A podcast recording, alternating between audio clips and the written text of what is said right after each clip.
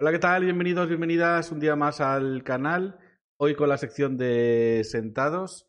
Ilusión, nos hemos puesto manos a la obra para ver si tenemos cada semana un, invitado. De hecho, nos hemos puesto tanto manos a la obra, igual para pasado mañana tenemos otro.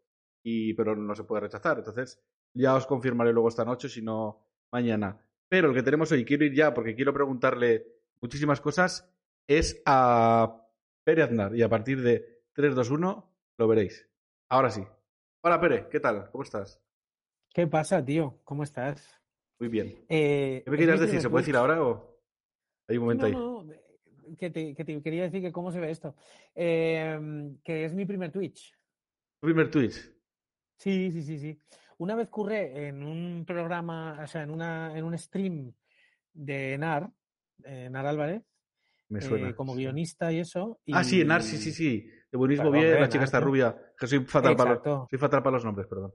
Pues estuve como de guionista durante un mes en un, en un stream suyo y fui al, a, las grabaciones, bueno, al lugar donde lo hacían y tal. Sí, sí. Pero así de ser yo parte de un stream es, es, mi primera vez, tío. Trátame con cariño. Todo un honor. ¿Duele? Eh, no, no duele. No duele, ¿no? Tengo que salir aquí por si acaso, aunque es un poco chiste, un poco feo, tabacano, pero... Eh, Eso, no duele, no duele, tranquilo. Además, con mucho cariño. Y además, primero que nada, darte las gracias por prestarte a estar, porque es, bueno, gracias dobles, porque por un lado, eh, me ayudas a tener invitados y que luego más gente te vaya uniendo. Y aparte, oh, pues también. Yo soy el. Yo soy el cebo, soy el cebo. Luego lo ven y dicen, madre mía, si, si va ese, madre mía. no, además. Se te, apuntarán todos, se te apuntarán todos los tarados, ¿no? Eh, bueno, la, buena gente se apunta, toda la buena gente se va, se va apuntando. Complicado a veces conseguir, pero, toda la buena gente se acabáis apuntando. Eh, y bueno, darte gracias también porque, claro, al compartirlo y, demás, pues hace que llegue a más gente que no, que no nos conoce. Y eso está bien, ¿no? Que conozcan nuestra vertiente solidaria, que ahora, pues en un ratito la, la contaré. Y bueno, esto en algún momento es, es idea de que sea formato charla, ¿vale? La verdad que ahora, vale, claro. como a mí no me conocí el tato y el famoso siempre es el otro, pues ya acaba siendo entrevista.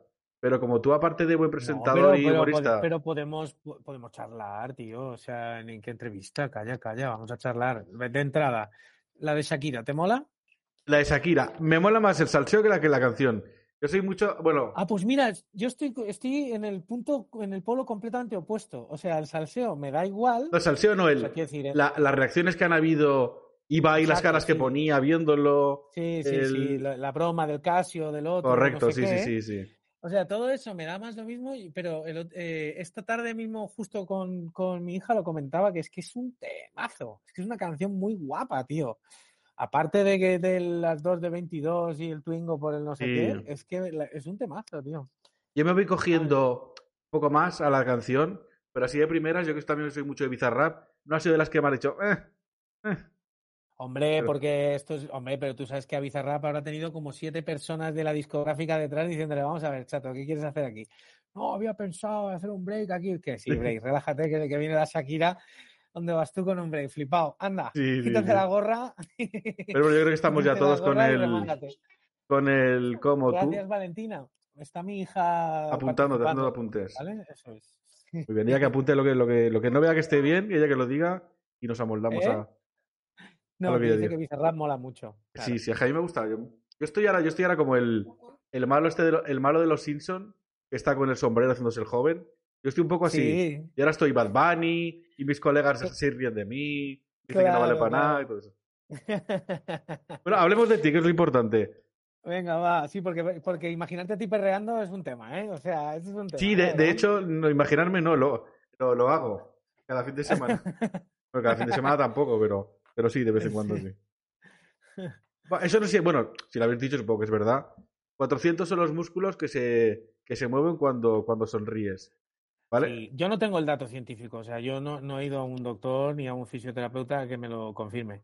Pero bueno, es un, es un dicho popular, digamos. 400 músculos se mueven cuando te ríes, sí.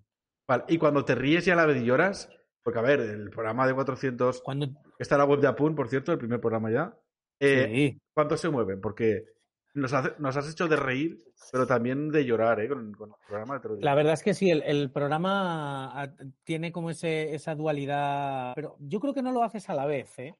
O sea, yo creo que hay como un punto en el que la cuerda se va tensando, la, cuerda de cada historia y de cada foto general, de cada asociación. Y, Bueno, porque claro, la gente solo ha visto una de momento, pero conforme vayan pasando los programas, la cosa va increciendo. O sea, que la gente a la que le gustó el primero, eh, que se agarren, porque, porque, porque vienen todavía curvas curvas guays y curvas molonas y curvas interesantes y emocionantes, pero curvas.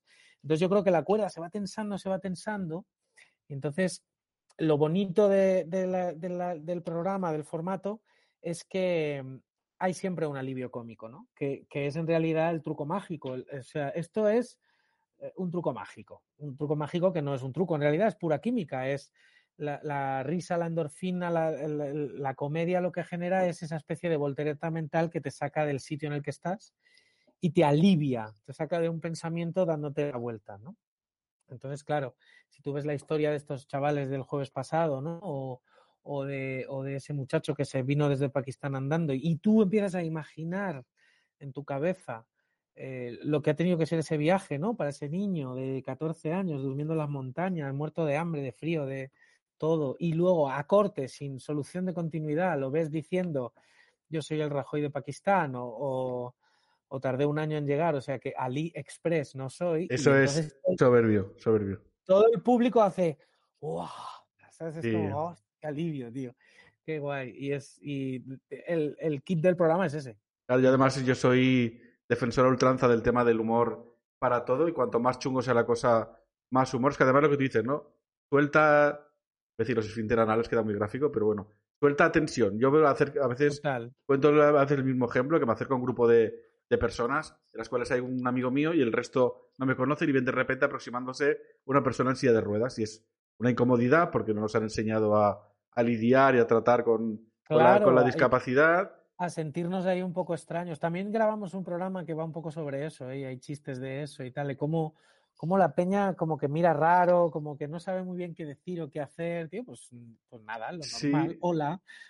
Claro, es que de, hecho muchas veces como, eh, bueno, no sé qué decirte y como estás ahí, hay que hacer muchas cosas y yo te admiro mucho, y pero tengo un primo que es como tú, o no sé, me pone como... y al ¿Qué quieres decir? ¿Que tiene barba? Claro, claro, al final digo, no sé, o cómo decir la discapacidad no diversidad funcional, no, no sé qué, no tal, no cual. Y yo digo, un tuyo, soy un tuyo de mierda, ¿vale?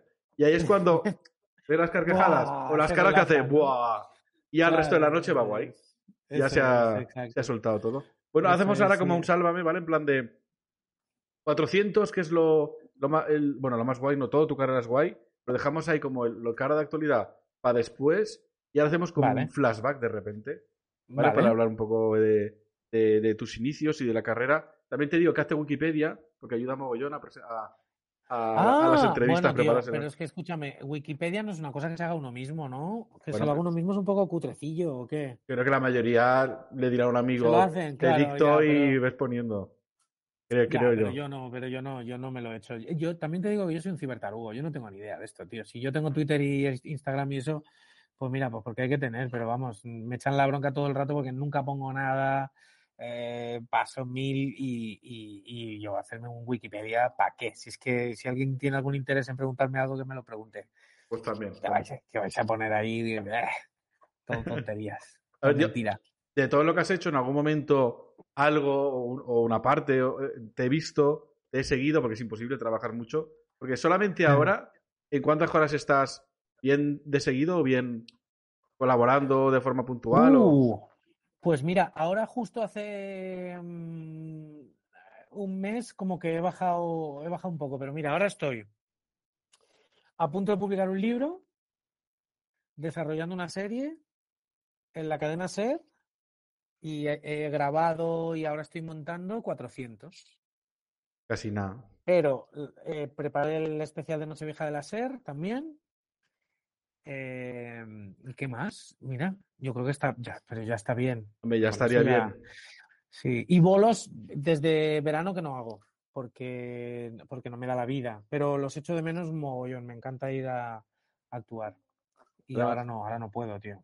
Además son cosas que las has dicho rápido, pero que cuestan un mogollón de hacer. Sí, sí, cada... hacer una, serie, como que dice, bueno, pues hago un gofrito, sí, Sí, sí, total. La metes en el microondas como el arroz basmati, un y se hace sola. pues, se hace sola la serie. Es ahí un Hay ejército. que las ves y parece que es eso, ¿eh? pero, pero no. Pero no, no, lleva su trabajo. Hasta, hasta las malas llevan su trabajo también y todo. Hasta las malas llevan su trabajo, efectivamente. Y luego, bueno, muchos cómicos cuentan ¿no? que salieron de casa con una maleta cargada de ilusiones, Mm. que fueron a la capital, empezaron en micros abiertos, luego actuando en pequeños sótanos donde la gente me miraba mal y no me miraba, a mí actuando, luego Sí. fui a un teatrito más grande y luego pues ya empezó a salir en la Sí, tele. ¿Y Crescendo fue un poco así o cómo fue el, sus Mm, inicios? No, tío, en de poco a realidad no. poco? Mm, En realidad no, porque yo tuve como muy claro desde siempre que lo que quería hacer, entonces cuando tenía eh, 17 años, casi, eh, casi 18, eh, me llegué a Valencia después de haber pasado unos años viajando por ahí con, por el curro de mi padre y no sé qué. Y, y, mm, yo desde siempre, desde los 12, 13 años, tenía muy claro que me quería dedicar a, a decir tonterías. Entonces, eh, un amigo de un amigo de un amigo empezó a, a colaborar en una radio cultural que se llama Radio Sedaví, del, del pueblo de Sedaví, Correcto. al lado, al lado de mi pueblo. Y entonces me dijo si quería ir un par de días a la semana a hacer una sección. Y entonces yo me preparaba un folio de chistes en Comic Sans y iba allí y los decía. Eh, ¿Qué pasa? Que le cogí tal enganche a eso que, que entonces ya decidí que lo que yo quería hacer era radio. Radio, radio, radio, radio, radio. Y entonces me metí en el despacho de un señor llamado Enrique Ginés y le dije que quería trabajar en radio como fuera y le dije, y entonces me dijo que no contrataban a nadie, no sé qué, y entonces le dije las palabras mágicas, es estoy dispuesto a trabajar gratis. Y entonces me dijo que, Y que la, que la radio, que no es nada habitual eso. Eh, Sí, total. Y entonces al día siguiente ya, o sea, como a los pocos días ya empecé. Y, y de ahí empecé a hacer informativos, luego deportes, luego Radio Fórmula. Y nada, a los pocos meses, eh, otra vez me metí en un despacho y dije, quiero hacer mi propio programa. Me dijeron, eso es imposible. Y dije, me da igual que sea de madrugada. Pues efectivamente. Entonces me fui de- de 12 de la noche, haciendo la competencia del larguero. Eh, me fui de 12 de la noche a, no sé si era de 12 a 1, una cosa, una barbaridad. Hacía un programa diario que se llamaba El Repetidor, con unos compañeros míos de la carrera, de biblioteconomía y documentación, flipa. Eh, y, y nada, y, y entonces yo hacía chorradas, me inventé un universo loco que eran unos personajes que vivían dentro de un repetidor de radio, de estos, estas antenas gigantes. Y aquel programa lo hicimos durante una temporada. ¿Y qué sucedió? Que después de esa temporada eh, eh, salió el EGM, esto que sale el Estudio General de Medios, y en la ciudad de Valencia nos daban como 12.000 oyentes. Y eso era, como, era la leche para aquel entonces, para una emisora que casi no conocía a nadie y un chaval como yo, que es que casi no, que no era nadie, tenía yo, ¿qué? 21 años algo así, o 20 años, no me acuerdo. ¿Qué sucedió? Que hice ese programa, al año siguiente seguí haciéndolo y a mitad de, temporada me, cancelaron. Eh, Llegó el director de la emisora y, y me dijo que no, que no hacía yo más programa y tal. Digo, ¿pero y por qué? ¿Por qué no? Vale. Entonces yo me reboté y me fui a vivir a Londres. Sí, a lo loco. Me fui a vivir a Londres a fregar platos y a aprender inglés o yo qué sé, y a vivir y a hacer el mal. Y nada más volver de Londres, un tío que era oyente de aquel programa que yo hacía previamente, antes de irme a Londres, resultó ser guionista de, de un late que estaban preparando para Canal Now. Y entonces me hizo un casting, o sea, me metió en un casting, me cogieron y, y hasta hoy. O sea, quiero decir que yo no he, no he hecho lo de, lo de poco a poco. Yo simplemente tuve muy claro que quería hacer chorradas, luego que quería hacer radio, la tele vino porque había alguien que me escuchaba en la radio que le molaba. Y desde ahí ya sí que he ido enlazando tanto radio como tele uno tras otro. Y el, y el gusanillo de ir actuando se lo he cogido años después, la verdad. Años después. O sea que yo lo de los lo de empezar en bares muy pequeños y eso lo he hecho, pero ya teniendo un curro, que es más fácil así, ¿eh?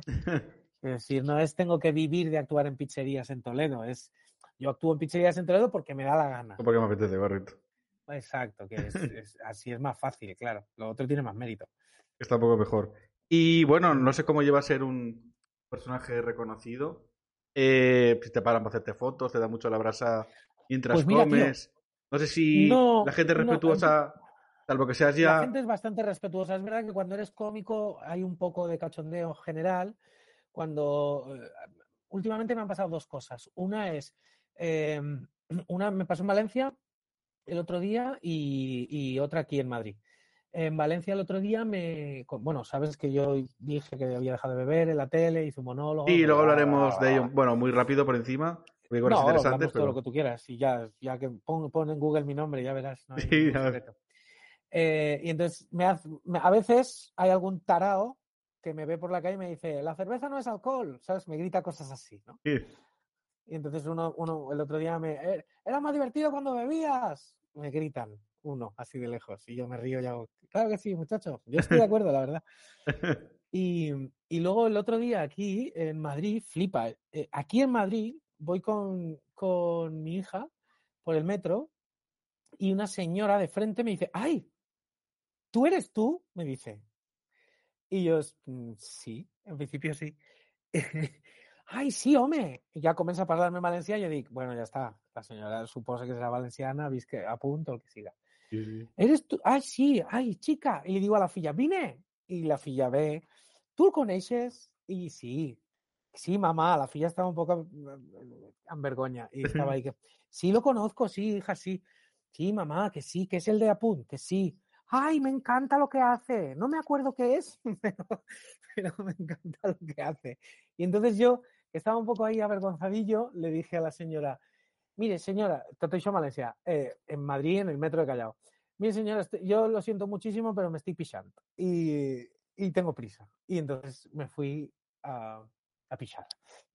Y sí, me paran muy de vez en cuando, ¿eh? no es una cosa que diga, no hay miradas. Yo tengo, o sea, yo tengo amigos verdaderamente famosos, rollo Quique Peinado, que vas por la calle con él y sí que es una tragedia, tío. Sí, sí, claro. miradas, sacan los móviles y sin decirle nada le hacen Y Broncano ni mear, ni, ni comer, ni nada. Bueno, eso ya... yo a Broncano hace muchos años que no le veo, pero cuando yo tenía más contacto con él, estaba empezando a ser el Broncano que es hoy en día y ya era increíble. Pero lo más loco que me ha pasado en la vida fue eh, con Rovira. Yo con Dani tenía, bueno, y tengo una muy, muy, muy buena relación. Es que ya nuestras vidas se han separado. Eh, pero en aquella época los dos colaborábamos en la radio, jugábamos a fútbol en un equipo juntos, teníamos mucha, mucha relación. Dos semanas después de que se estrenara Ocho Apellidos Vascos, tío, bajamos wow. de la radio en Gran Vía 32 en Madrid. Dos semanas después, ¿eh? Y te juro que dos semanas antes bajábamos, nos íbamos a tomar algo, no sé qué, tal. Ese día, es que me acordaré toda la vida, salimos y nada más salir el tipo me dijo, no te separes de mí ni un centímetro. Entonces íbamos pegaditos, iba hablando conmigo. Y yo digo, ¿y esto, Dani? Eh, no te separes y acompáñame hasta la moto. Porque si te separas de mí, nada, la gente ve que estoy solo y entonces vienen corriendo. Tío, y hice la prueba y es, es que es. Te lo vas a putear, te necesitas así, pop. Te dejo solo. Pero un poquito, me, nada, nada, un metro así esto, y entonces, Dani, Dani, Dani, y entonces el tío se puso el casco y echó a correr. Bueno, bueno, qué locura, tío. Claro, Eso sí que... que es ser famoso, tío. Yo no soy nadie, colega. A mí es que señora esa... me para en el metro y no se acuerda ni de quién soy. Le suena que es algo en algún lado. Hubiéramos volado el giro, un giro final. Ay, sí, Eugeni, gracias por todo. Eh. Eugeni, sí. hombre, claro, pues eso. Un giro final ahí. Mi abuela me confundía con Johnny Lemine, o sea que imagínate. Y mi, madre, y mi madre con Ibai, pero digo, mamá. Es, no. Oh, es que te pareces un poco, eh, tío. A ver, pero yo creo que todos los gordos con barba dicen que se parecen a Ibai. No, pero, pero, tú tienes algo ahí, tío. Si te raparas los laditos y todo eso. Y dijeras, sí, no, de hecho, te, tengo peluquero ¡Oh! mañana. Tengo peluquero mañana y. Pero sí más de una vez y familias de amigos, en plan, ay, mira, Abraham en la tele. Que no, que sí. ¿eh? No, sí. sí. Además, no tenemos orejas. Cabeza como patata, ¿vale? Así, forma patata. Que la claro. oreja no se ve. Poco sí, pero bueno. Pero bueno, la anécdota de gente, ¡ay, que Ibai! ¿Qué te ha pasado? Nada, un accidente, un accidente. es Piqué, que me ha partido las piernas. Sí, sí, Piqué ¿no? con el trigo me ha, Después me ha atropellado. de la que hice el otro día.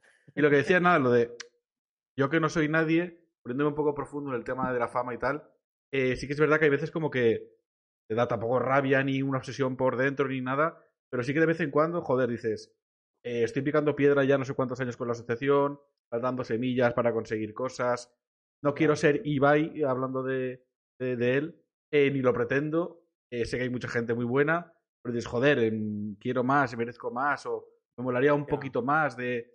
Ya no por, por ego, que igual también un poco sí, sino por el hecho de, de, de llegar a más gente, que más gente colabore y todo eso. Claro, en tu caso, el concepto éxito, ser exitoso. Eh, ¿No si has tenido alguna vez el, el ansia de lo quiero petar más y quiero llegar a más? ¿Y, Sí, cómo se lidia claro. con, con Claro, eso para claro. que no sea un monstruo? Pues es horrible, es espantoso. Y, y yo creo que mm, es muy difícil que te vaya bien si tienes esa, ese bicho devorándote por dentro. Y es muy habitual, ¿eh? Porque ya te digo, yo empecé a los 17 años, tengo ahora 41, o sea que imagínate por todas las fases que he pasado, ¿eh? Y por todos los altibajos de de repente te va muy bien y todo eso. Eh, sí, incluso eh, y cuando he estado en programas in- mm, increíbles, rollo Leitmotiv, sentado en ese sofá semanalmente, que eso es como un sueño para cualquier cómico de España, cualquiera Sí, daría mm, una extremidad por estar en ese sofá. Y yo he estado durante casi tres temporadas. eh, y, y- además como guay y todo bien, pero incluso en ese momento eh, te, comparas, ¿no? Y, y claro, estás al lado de Cimas, de Berto, de, ¿sabes? De la Soriano, que, que- ha sido como una explosión. Y, y es normal que, que tu pequeño bicho del ego diga, ay, ¿tú por qué no? Pero eso, tío, es, es verdaderamente tóxico para ti mismo, ¿eh? Y hace que seas bastante peor todo, peor cómico, peor comunicador, peor lo que sea que seas. Si piensas que el mundo te debe cosas, el- te vas a comer una mierda como un piano. Entonces, hace ya un tiempo que, que decidí eh, pensar más bien que, que, soy un tipo con, con mucha suerte, que llevo muchos años viviendo de esto, muchos años. Y que menos un año de mi vida que me tocó ser teleoperador, el resto he vivido de esto, tío. Y eso es increíble. Nunca ha sido, nunca me he podido comprar una casa a tocateja ni, ni tener la tranquilidad de, de saber qué va a ser de mí el año que viene, que eso es Estaría guay algo también. que, que estaría guay, pero ya me he acostumbrado a vivir con esa incertidumbre que, que significa esta profesión y con, y con ser soldado raso, tío, y sobre todo con cada vez ir haciendo cosas que, que, me, que, me, que me resulten y me conecten más conmigo mismo, con eso me conformo absolutamente. O sea, programas como este que estoy haciendo ahora de 400, esto es, la, esto es el éxito para mí. O sea, yo parece que lo digo de broma, pero a mí haber hecho muy buena audiencia en el estreno me alegro un montón, pero sobre todo me alegro un montón por las asociaciones, Con la visibilidad que da. por la peña que va a ver lo guay que es la, la gente que cuida a, a los chavales y a las chavalas tutelados y en el siguiente por lo guay que es la peña que ayuda a la gente con adicciones y todo eso. Pero por mí, con hacerlo ya estaba guay. O sea, solo el hecho de poder ir allí y grabar, que me paguen bien, eh, ir allí, que mi trabajo sea contar esa historia, hacer chistes sobre eso, ponerle cancioncitas molonas al montaje. Ese es mi trabajo, tío, me pagan por eso. O sea, qué coño. Si luego me dicen, ay, es que no lo has acabado de petar, digo, pues, pues yo creo que sí. Y ya Yo creo que lo he petado absolutamente, vamos. va bien y te habrá pasado también, aparte del autocontrol que tengas tú, de. A mí me va bien, de hecho, hace, unas, hace algún mesecito que tuve ese momento de joder, macho. que ahora la, la paliza de arrancar eventos de tal, uno te sale mal, no pierdes pasta cuando quieres recaudar, pero te viene una colleja de alguien que te quiere y te dice: Tú ves todo lo que estás consiguiendo, disfrútalo, disfruta Claro, el tío, proceso y, y- Total. y ya es lo que tenga que venir, pues ya vendrás. Que bueno, ya que hablo de eso, ahora momento, momento rápido, turra de, de, la, de la asociación, para contar un poco de, qué va el canal y para que la gente que lo vea luego tanto en directo como en diferido aquí en Twitch, como luego que lo subiré también a, a YouTube, que lo conozca y si quiere colaborar, pues que, que colabore. Eh, yo y bueno, más gente en mi familia, y se está descubriendo más gente en otras partes del mundo, tenemos una enfermedad que se llama atrofia muscular de cinturas del tipo 1F, que ahora encima le han puesto un D2 detrás para rematar y así no hay bastantes coñas, te ponen un D2 Guau, como ahora R2, eres un D2. robot. Ya digo, ya. claro. Ya lo de, Guau, hostia, eres tío. un máquina, que hay gente, me encanta porque hay Domino, gente, domino 7 millones de formas de, co- de comunicación, ¿eh? me encanta que hay gente que te dice, hostia, eres un máquina, y no sabe la ironía que hay detrás, no, no se está dando cuenta cuando te lo dice. Y bueno, formamos la asociación Conquistando Escalones hace ya siete años, porque se descubrió que la mutación que nos causa la enfermedad nos hace inmunes al virus del SIDA. De repente importábamos, pues vamos a aprovecharlo, ya que quieren investigar. Entonces empezaron a investigar. Lo malo, no hay dinero, tenemos que conseguirlo nosotros. Bueno, fuimos a recaudar fondos, hacemos eventos de todo tipo, campañas. Llegó una pandemia, bueno, pues no pasa nada, no pasa nada, una cosa más. Fue cuando lo del abrir el, el Twitch este. Y a raíz de ello, pues hemos hecho contenido de todo tipo. También he hecho. Yo también tenía. Soy un.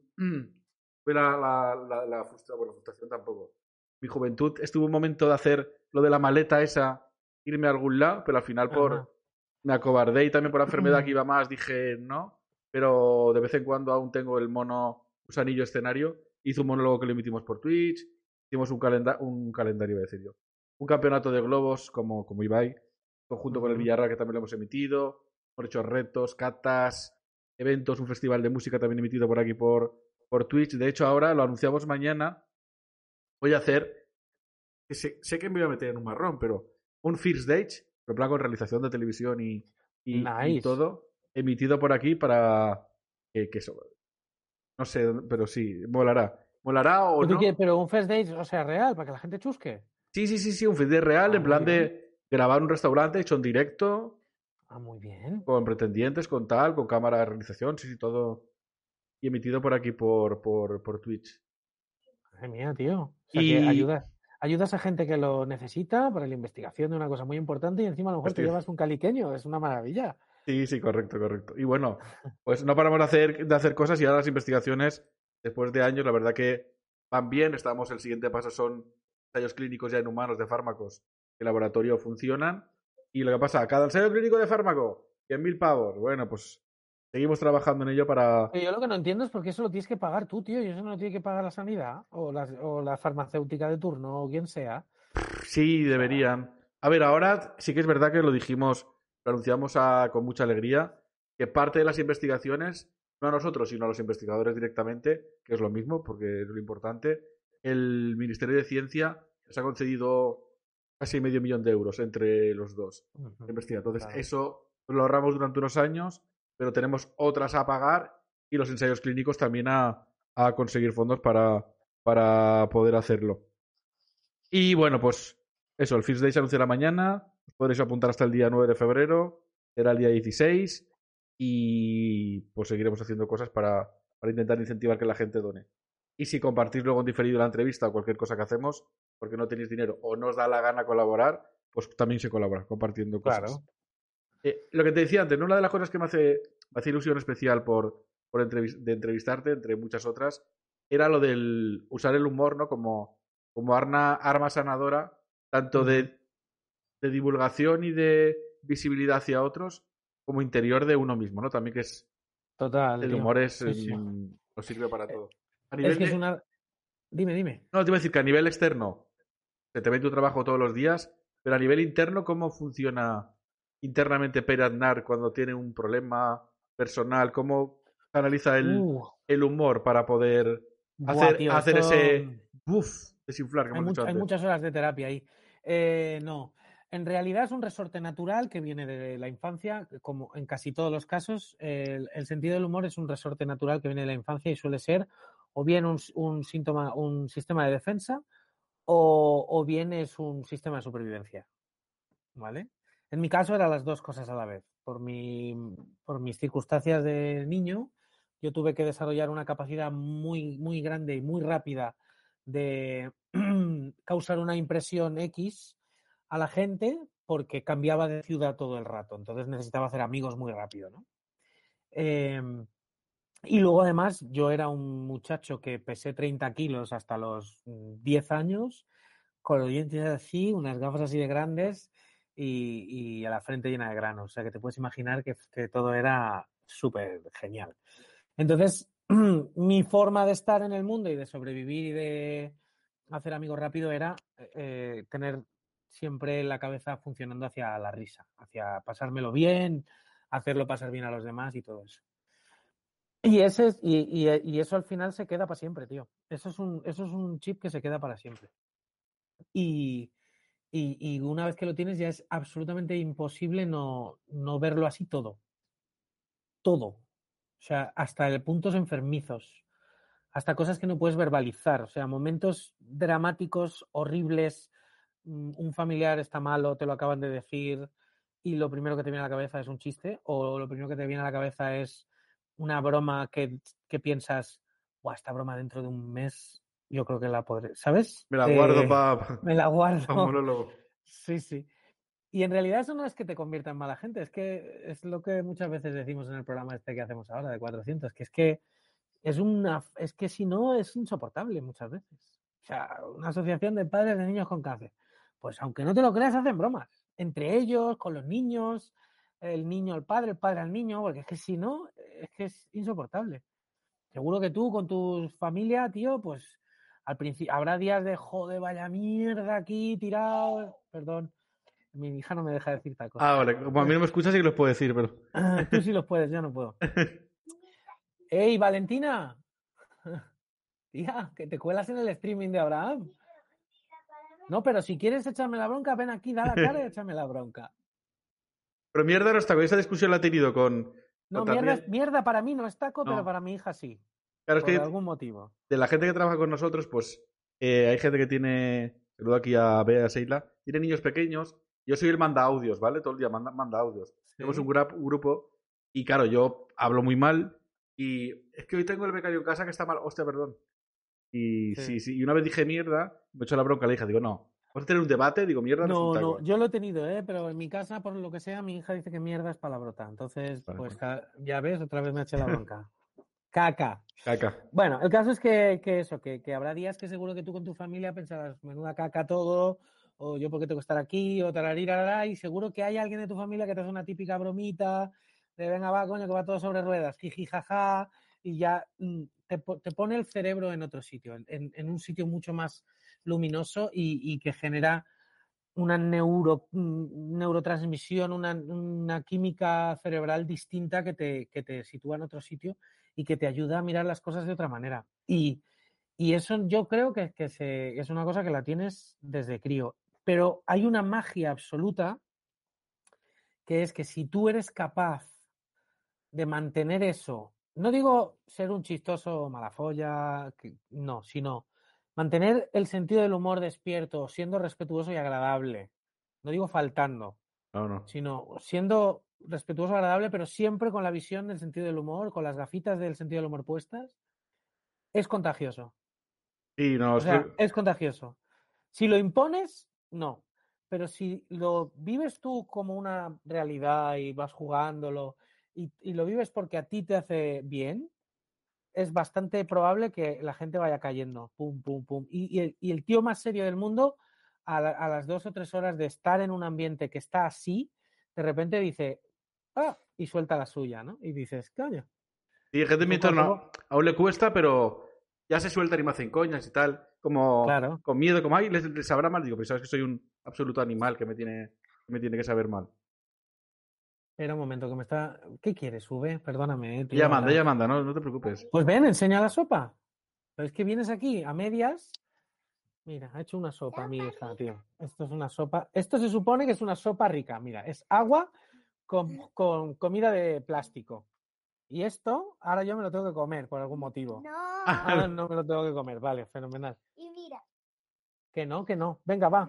Mira para allá. Perdón. No Perdona, te ¿eh? nada, Eso, ahora está pensando ya en cenar la, la chiqueta, pues Sí. es normal. Eh, Sí, nada, sí. bueno, te- soy un sinvergüenza, te tengo que pedir perdón públicamente. ¿Por qué? Porque, no, es que eso está, está, está- no, está feísimo, pero te etiqueté en Instagram, en plan, lo etiqueto, tal, lo veas, tal, y luego digo, hostia, ni lo sigo en Instagram, ¿sabes? No me digas. Sí. Pero como eres tan farsante, Sí, tío. sí, sí, sí, digo, ni lo sigo en Instagram, pero lo estoy etiquetando. No pasa nada. lo dices rápido tío. que encima quedas peor, ¿sabes? Porque luego Claro. haces follow y dices, Me, o ha sea, hecho me follow después de después. es peor Pues aún, fíjate, que es peor. No, como, como no soy nada. No me manejo bien en esas cosas, ni me he dado cuenta, tío. O sea que. eh, Pero bueno, lo digo porque nos conocimos por eh, hace. De hecho, lo estaba mirando el otro día. eh, cinco años, creo. Que me llamaron a abrir un- el canal de, de YouTube. Y así como humor negro, silla de ruedas, sin tabús, tal y cual, no sé qué. Y bueno, no sé. Mandaríamos alguna nota de prensa, supongo, para darle. Y acabé que me llamaron de A Vivir, que son dos días de, Es De- verdad. de la es verdad. de la cadena Es SER verdad. Claro, claro. a la mesa de cómicos. Ahí estabas tú. Y bueno, Es me diste verdad, follow en. Twitter y por eso nos seguimos y te he podido contactar. Es verdad, es verdad. Y me acuerdo, porque me ha parecido curioso, digo, voy a preguntarle, que en aquel entonces era todo el rato, ya empezaba a cansar, ¿vale? El tema empezaba a quemar.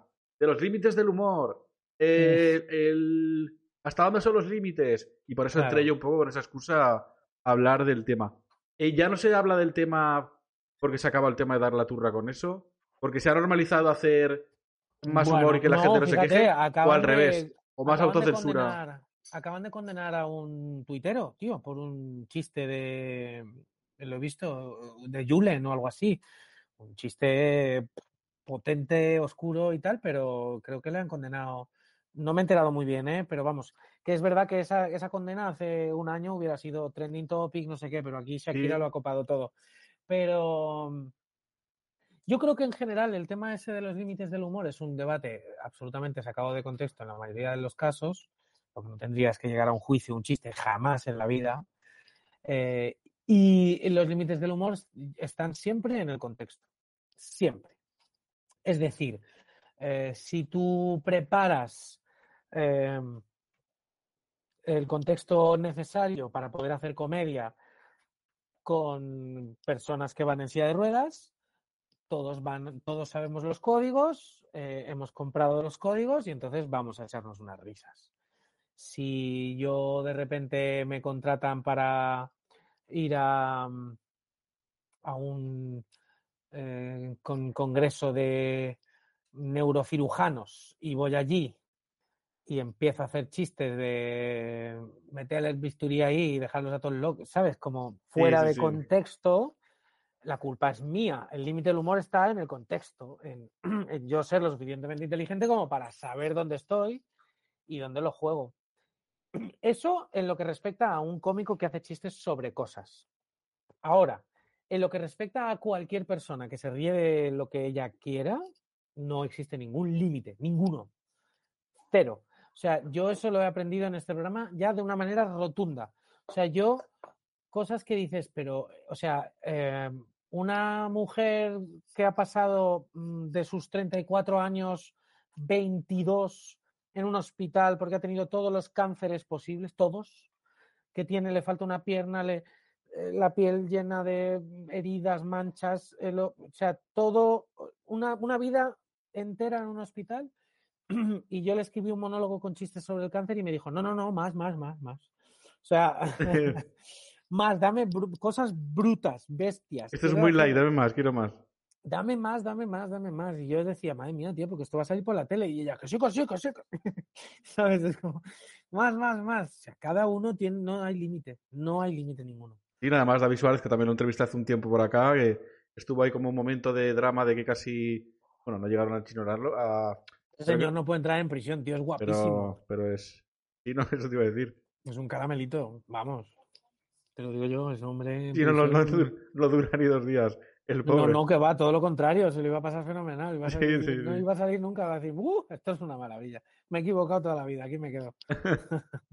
Pero sí, es Aquí me que tratan fenomenal. no entiende, que la, que gente que no entienda que es, que es humor es como... Una película no mata a la gente de verdad, es... Ya, Es- sí. Pero es un, es un debate para la gente que no entiende, es un debate inútil, es como hablar con Sí, una pero pared. fíjate, yo creo que ahí hay una cosa que, que ha, digamos, contaminado todo, que es que mm, en, en- redes sociales o en un reel o en un fragmento corto de lo que sea que se comparte en lugares mainstream, no hay contexto.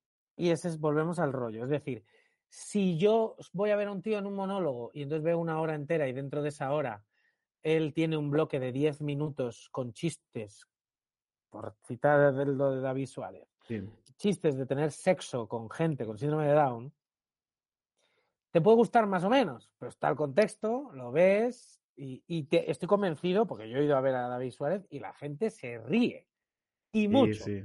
Se parte en la caja.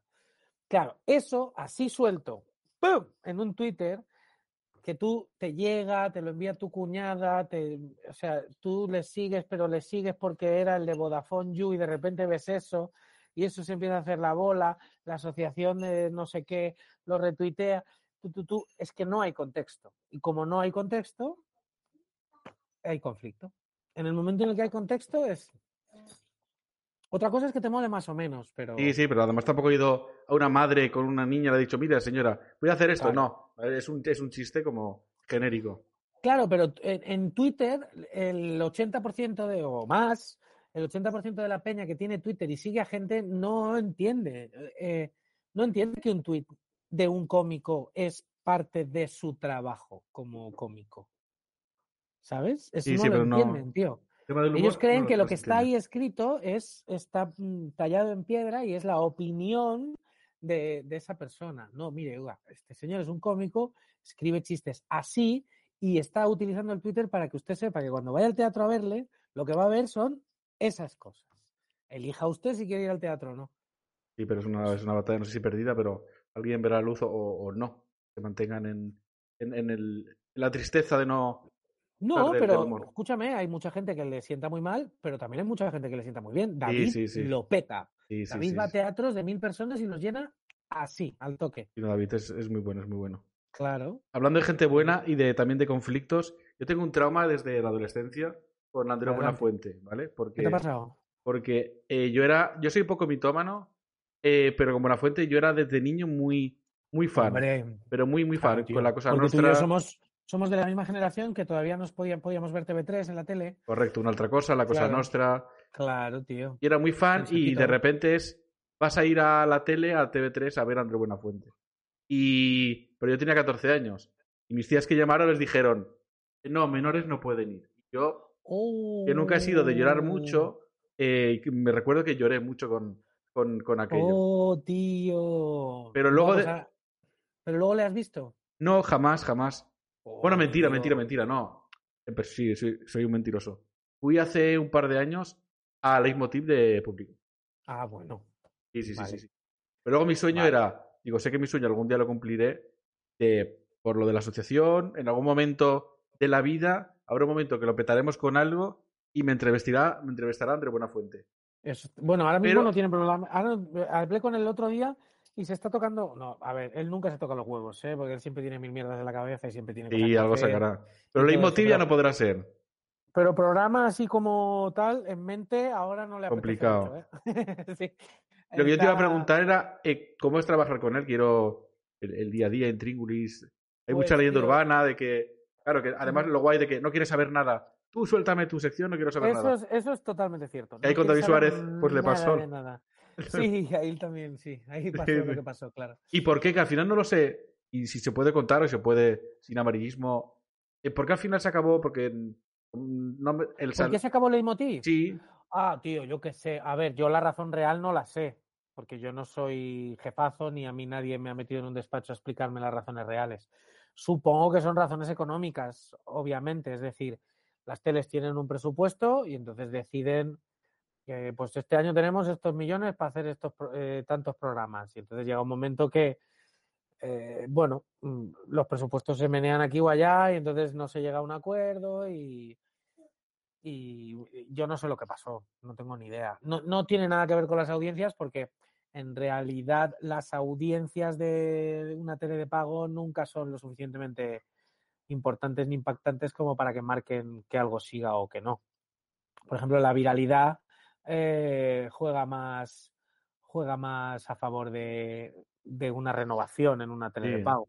¿sabes? O sea, la audiencia de la resistencia en números de gente que la ve por la tele es bajita. Parece que luego todo lo peta por todos lados. Entonces yo creo que por eso no, no fue.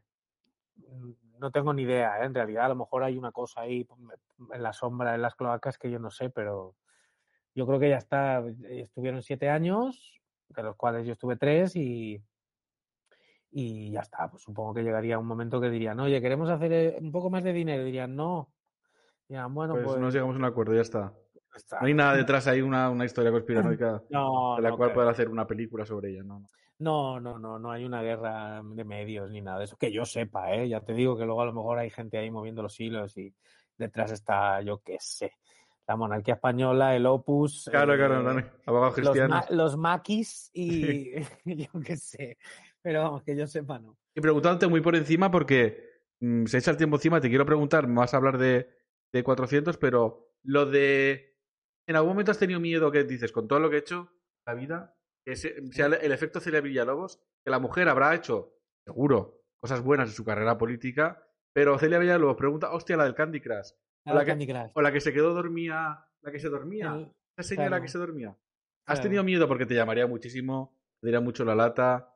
¿Has tenido miedo a ese efecto Celia Villalobos con lo de cuando hablaste en ¿Con lo de beber? el, el leitmotiv, lo de, Bueno, lo de beber. no, mi- miedo no. Mm, Hombre, a- mm, a- un O poco arrepentimiento. Arrepentimiento, es decir, no lo volvería a no. contar. Si vuelve a pasar, con la turra que me han No. dado. No, tío, porque además es que mm, eh, es que es lo que te digo, que, que en realidad yo eso lo hice un poco sin pensar, lo hice porque Andreu me pidió que, que fuera más yo. Eh, antes de acabar la temporada, en junio, me dijo, tío, eh, eh, cuando renueves, sea, cuando vuelvas en septiembre, quiero que me hables de ti, tío, que déjate de hacer chistes del mundo y háblame de ti. Haz lo que haces en los escenarios normalmente que es hablar de mí. Y entonces lo que hice fue, llegar y sin avisar a nadie, eh, solo al director del programa un rato antes, eh, hablé de mí y de lo que me estaba pasando en ese momento era eso. Y lo hice con sentido del humor porque, como te decía antes, es que es mi, es mi forma de ser. Y entonces yo no pensé en la repercusión ni nada al día siguiente, ya cuando me llamó Francino, no sé cuántos, artículos de la vanguardia.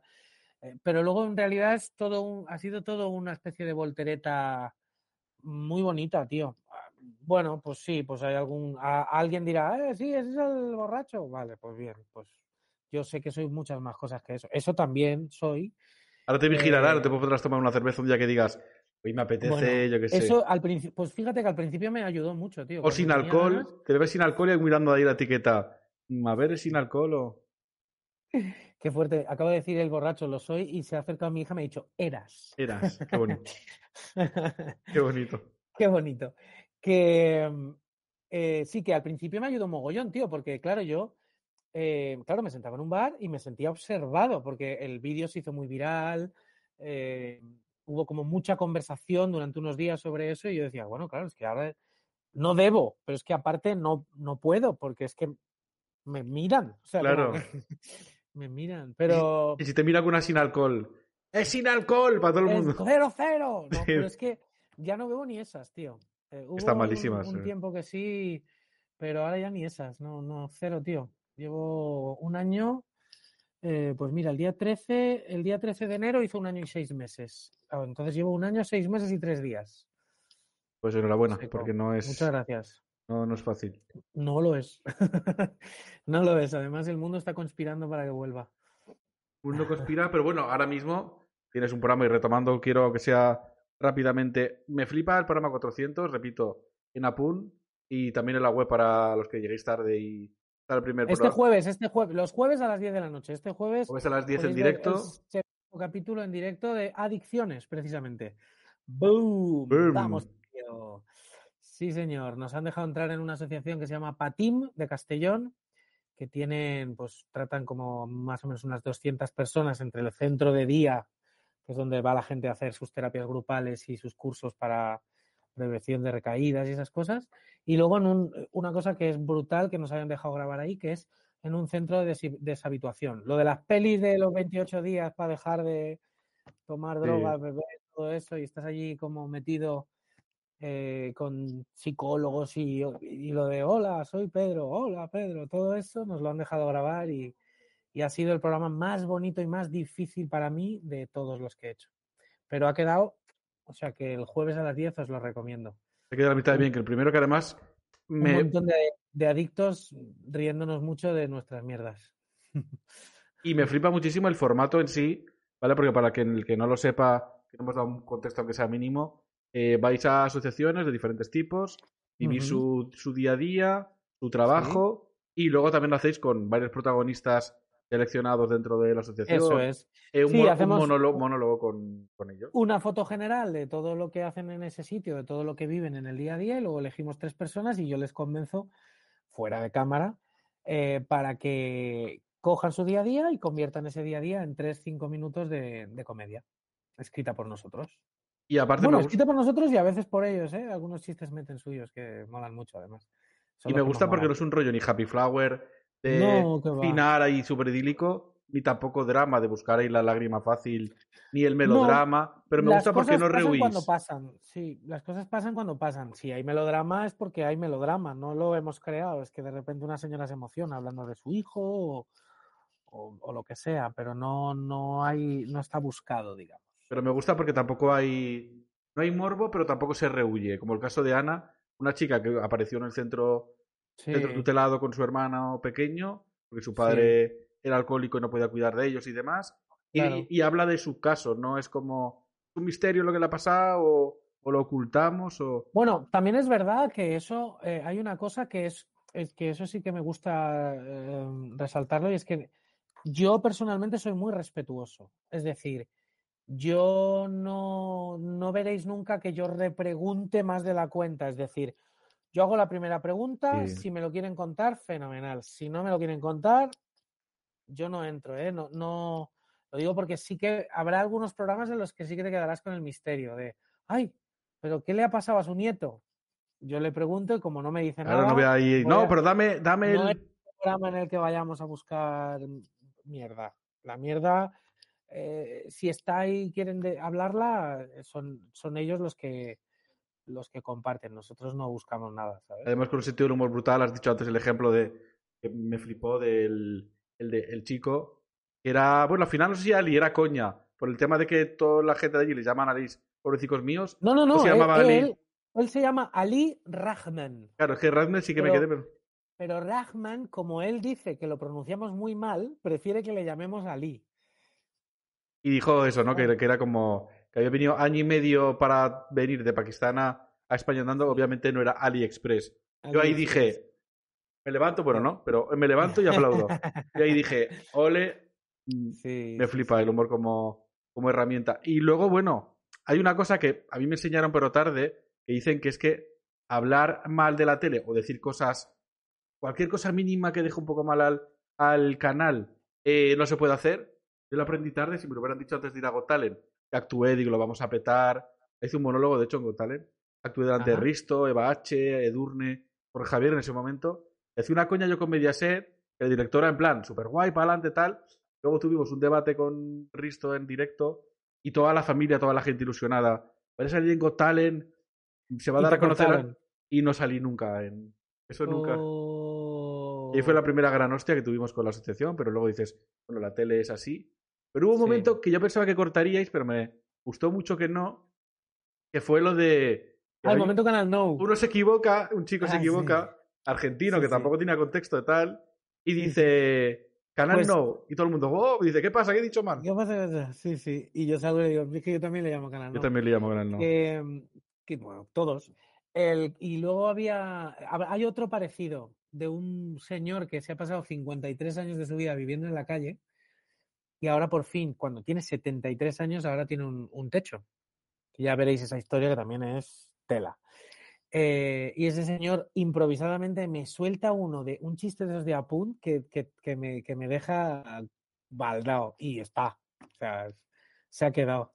Porque yo cuando, eh, como director del programa y eso, cuando me dicen esto lo tenemos que cortar, digo, ni de coña. ahora mandas tú, pues... Hombre, pero ya no porque mande yo. ¿Tú sabes el chiste que acaba de hacer este señor de que vive en la calle? ¿Cómo? O sea, ¿te parece bien que él haga ese chiste? ¿Pero te parece mal que nos riamos de Apunt? No, no. O sea, aquí vamos con todo, todos. Aquí vamos todo, con todos, todos. Y hace, de hecho, unas semanas eh, entrevisté a María Bradelo. Muy bien. Maravillosa, súper ¿Está maja. Sí, estaba de hecho esquiando por la montaña, bueno, esquiando en la vía de nieve, pero por la montaña de vacaciones, pero súper maja. Aparte, lo que conozco de ella, todo el mundo me habla maravillas, trabajadora. Sí, estaba un poco enfadada en un momento, como que, eh, que no cogían a la gente de antes, de, de Canal No pa- para ahora. Que la gente de antes no, Chimo y a mí no, no sé qué. Pero por lo demás, súper contenta toda la entrevista hasta ese, momen- hasta ese momento. Hasta pero, ese momento que se picó mucho. pero tú estuviste, el- tú has estado a las dos, así que eres muestra de que sí que se puede. Bueno, pero yo estuve en la anterior Canal No antes de que, bueno, antes no. O sea, yo, yo fui, justo entré yo el año que se acabó Tómbola. Flipa. Eh, o sea que yo me, ni siquiera viví el momento de eclosión. Pero yo fui, nada, guionista, colaborador durante un año y, y luego sí es verdad que presenté un programa durante un verano que se llamaba Public Show, pero estuve muy poquito y luego ya enseguida me, me fui para Madrid a- con una maleta cargada de sueños. de sueños e ilusiones.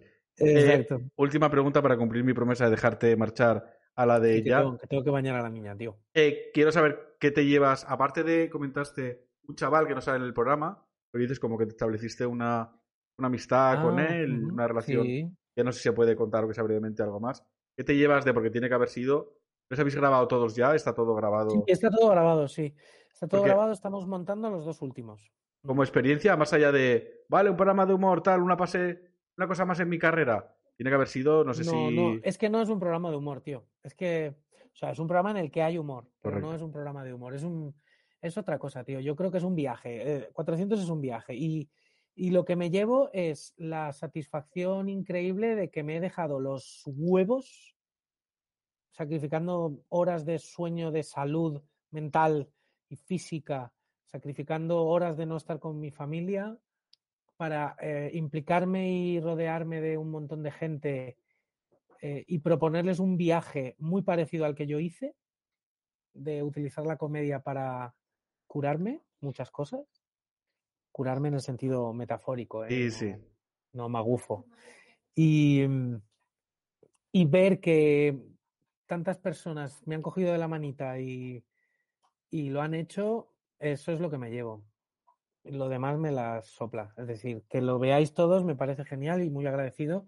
Y así mucha gente de esas asociaciones va a tener el altavoz que se merece. Pero yo, yo ya he ganado. O sea, haciendo el programa he ganado. Y recibiendo WhatsApps de eso, una niña de 15 años a la que dieron el alta de un tumor en los huesos hace cuatro meses, se subió, hizo un monólogo y el otro día cuando vio el primer programa me escribió diciendo que había llorado, había reído y que se moría de orgullo de estar en un programa como este y tal. Yo dije, ya está. Me da igual la audiencia. Es que sé que es un poco tópico decirlo, pero es que me las. No, a ver, ojalá, lo que tú dices es que ojalá lo pete mucho también la audiencia, porque aparte de luego decir, está muy bien hecho, que lo está, tú no lo puedes decir, porque a lo mejor, pues, pero te lo digo yo, está muy bien hecho, el formato es brillante, para mí de lo mejor que se ha hecho en televisión, de mezclar drama y comedia, sin entrar en morbo, sin aufería, sin happy flower, de Instagram, de creepy, que está muy de moda ahora, ni postureo. Está muy bien, está muy redondo a todos los niveles. gracias. Si ya la audiencia, será mejor porque tendrá más visibilidad. Sí, sobre todo, ya te digo, sobre todo por la visibilidad de las asociaciones, que yo creo que es muy importante. Pero que te quiero decir que, así como he hecho otros programas en mi vida, que he vivido con la angustia esa de que eran más de comedia pura y dura, ¿no? Tipo asuntos internos, y yo me levantaba todos los días sin que me sonara el despertador a las 7 y 5 esperando el mail de las audiencias y, era un sin vivir eso. Este, tío, mm, no, mm, me desperté a las 9 de la mañana tranquilamente, sin mirar nada, recibí un WhatsApp, o sea, a las 10 me enteré, o sea, como mm, está el foco en otro sitio. El foco está en todo lo que hemos vivido y en las cosas que nos han contado y en la, y en la magia del viaje de coger una cosa que es una mierda y convertirla en una risa, que con eso, con eso me quedo. Bueno, pues cumplo mi promesa y además ya me ha pasado dos minutos. Antes, no pasa nada, tío. Voy a incorporar una cosa más aquí a las entrevistas, que es pediros algo antes de marcharos. Adelante. Que, claro, normalmente lo clásico sería, dime una pregunta para el próximo invitado. pero, clásico. pero como no sé realmente cuándo va a ser, ni cuándo lo voy a conseguir, ni tal, porque es es jodido conseguir a gente, porque los representantes, porque tengo contacto he tenido contacto contigo directo, pero a veces los repres digo, no sabe lo mal que dejan al representado. Eh, y yo lo entiendo que, evidentemente, pues soy un Mindundi que al final el que gana soy yo en repercusión y el famoso, pues por venir aquí, como mucho, pierde porque se puede enfrentar a preguntas que me hará este, este Borinol, que a ver qué me va a preguntar, y encima luego sube el corte a Twitter y me la lía. Entonces, no voy pero. Hombre, no, pero tío, es un programa de buen rollo este, tío, que vas a preguntar tú aquí. Entonces, mi petición es, pero no. Yo te lo dejo ahí, no me digas nada, yo lo dejo caer y te voy a preguntar de aquí unos días por. ¿A mejor conseguido? No, ya se está a gusto y te ha gustado. Háblale de mí a algún amigo tuyo Eso famoso. Porque los, los famosos tienen muchos amigos famosos y la rueda de seguir pudiendo conseguir entrevistas. Ya se está a gusto y te acuerdas háblale de mí a algún amigo tuyo. Elige, dime uno. Uno, pero te, puedo amarrar así directamente. Claro. Hombre, pero hay, a ver, hay gente. Hombre, que yo conozca, que no me digas Brad Pitt. Te acabo de decir que tengo Antonio de la Torre. Un trauma y una ilusión gigante. Con Andreu. Pero igual es pas... Pero, pero te igual digo una cosa, Andreu, mm, o sea, yo hablé con él el otro día, súper bien, 40 minutos, no sé qué, luego tiene un WhatsApp mío sin contestar desde hace Por eso. O sea, quiero decir que Andreu es muy guay, pero no te puedo prometer que, nos vaya a hacer caso ni a ti ni a mí. Mira, has dicho Andreu, luego has dicho Dani Rovira. Sería, súper top. Dani. Que llevo tiempo Dani intentándolo que- sin suerte. Y por último, además has dicho, ya que más, yo me, yo me te tiro lista. Lista de wish- wishlist de, lo, de Vale. Amazon. Has dicho Kike Peinado también, Kike Peinado estaría bueno. Quique es muy colega, Quique es más fácil. Lo que pasa es que Quique tiene dos hijos, yo tengo una, él tiene dos hijos y trabaja como un bendito, o sea que no sé a qué hora te, te dirá que sí, pero es más fácil. Y aparte yo entiendo que mm, soy consciente de mi, de mi situación y mi posición y todo, y lo ocupados que estáis, o sea que tampoco se plan, los cabrones no me contestan, y ni mucho menos. Además ya te lo he dicho antes, intento y creo que lo cumplo, no ser muy invasivo muy... Lo intentaré, tío, te lo prometo. Con esos tres, Perfecto. lo intento. Mil gracias por tu tiempo, por todo. A ti, Abraham. y por haber pasado un rato que yo he estado muy honrado de haberte tenido aquí encima tu primera aparición por Twitch. Mi primer Twitch. Oye, eh, ¿por qué se llama Sentados? Eh, es un poco, un poco te iba a decir. Ya estaba facilón el, el pero salía así me parece, digo, mira, pues sentados. Mm. Me, tío, facilón. Mira tu logo, tío, que es una silla de ruedas que echa llamas por detrás, hombre. También te digo que, lo- que María Bradelo, como no puede parar quieta, mucho rato estuvo de pie, con la cámara Ah, ¿sí? ahí, con el móvil. Meneando. Y le acabo- me acabo de dar cuenta ahora que en verdad digo, hostia, qué cabrona. Como una posición de como, poder, ¿no? Como vacilando. Yo ¿no? puedo de pie y "Mira, tú mira, no. Mira cómo muevo las piernas. No me había dado cuenta hasta ahora, es verdad. Nada, lo yo dicho, que, valenciano mejor. que me enrollo. Muchas, muchas gracias y, Gracias, tío. Gracias a todos. y que lo sigas petando mucho. Y nosotros viéndolo. tío. Muchas ganas del siguiente programa. Mira, que Valentín nos dice adiós también. Ven y di adiós. Chao, ¿te has comido la sopa ya? Ah, bueno, no me oye. No se la ha comido, ¿no? ¿El qué? La sopa. de mierda. ¡Oh! He dicho mierda, Ay, perdón. Bueno, venga. caca. hasta Chao, chao, hasta muchas luego, gracias. Hasta luego, chao. Bueno, chao, chao. Chao. Nada, es días y cosas de que dices, pues disfruta, ¿no? De, de lo conseguido y de lo, y de lo hecho. Luego esto, y ahora procederé ya a despedirme yo también. Esto, como siempre, se queda aquí en Twitch.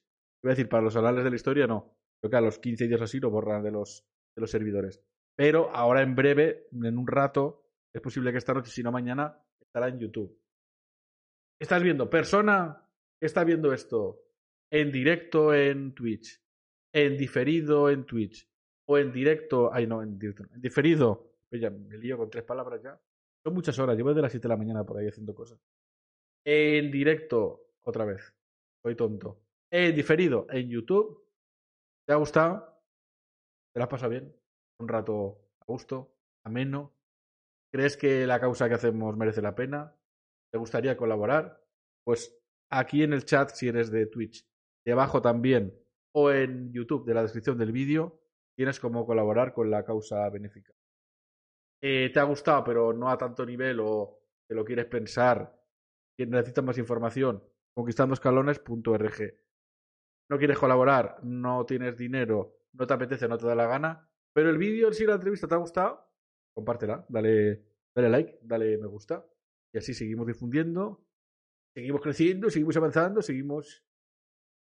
Qué chiste. La, la he cagado al final, la he cagado al final. Las invitaciones así de tal están ya mal vistas, ¿no? En fin, que nada, que, que espero que hayáis pasado un rato, aunque sea la mitad de, de a gusto que he estado, que he estado yo. Eh, nos seguimos viendo, de hecho, bueno, mañana, bueno, me despido de YouTube. YouTube, corto aquí, ¿vale? Gracias, hasta luego.